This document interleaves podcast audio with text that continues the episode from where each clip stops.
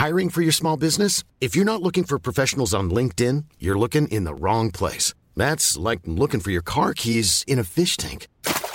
LinkedIn helps you hire professionals you can't find anywhere else, even those who aren't actively searching for a new job but might be open to the perfect role. In a given month, over 70% of LinkedIn users don't even visit other leading job sites. So start looking in the right place. With LinkedIn, you can hire professionals like a professional. Post your free job on linkedin.com slash people today.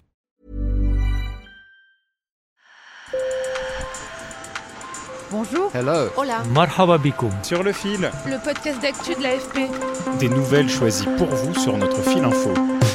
Emmanuel Macron reconnaît les responsabilités de la France dans le génocide des Tutsis au Rwanda, tout en affirmant qu'elle n'a pas été complice. En visite à Kigali hier, jeudi, le président de la République n'a pas présenté ses excuses comme beaucoup l'attendaient. Je pense que les excuses n'est pas le terme approprié. Cette reconnaissance, c'est ce que je peux donner. 800 000 Tutsis ont été massacrés en seulement quelques semaines au printemps 1994, selon un rapport récent d'historiens. Avant cette tragédie, la France avait continué à soutenir le gouvernement Hutu malgré sa dérive de plus en plus raciste et génocidaire. Elle a ensuite laissé s'installer sur son sol des personnes impliquées sans les inquiéter. Le plan de relance européen a enfin obtenu le feu vert des 27 États membres après le vote favorable des parlements d'Autriche et de Pologne. L'Union européenne va donc distribuer 672 milliards d'euros pour soutenir les économies fortement impactées par la pandémie. Des aides qui iront à des projets de transition verte et numérique. La France doit recevoir 40 milliards.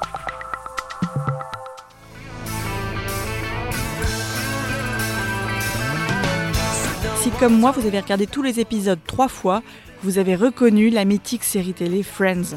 Et vous regarderez peut-être l'émission inédite publiée en ligne aujourd'hui, qui réunit les acteurs qui ont incarné Rachel, Monica, Phoebe, Ross, Joey et Chandler. Au menu, anecdotes, quiz et stars. Le magazine Variety affirme que les acteurs ont reçu chacun un cachet de 2,5 millions de dollars pour cette seule émission.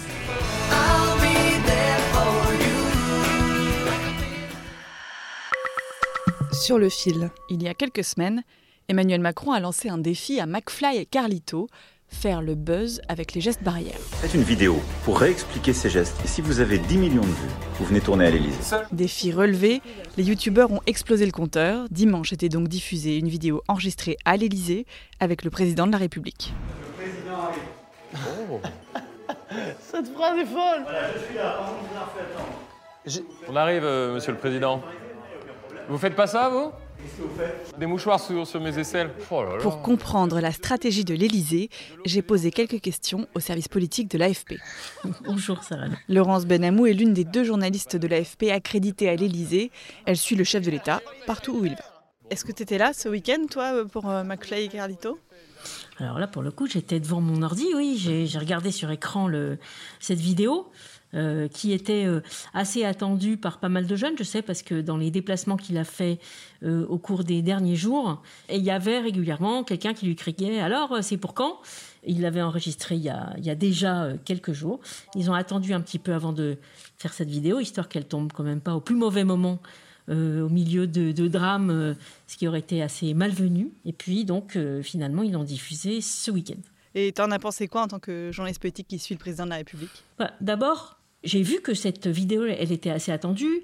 Il a choisi des youtubeurs assez consensuels. C'est des trentenaires. Ils plaisent à des tranches d'âge assez variées, les deux. Ils n'ont pas euh, d'aspérité. Ils font des trucs euh, cool, euh, sympas. euh.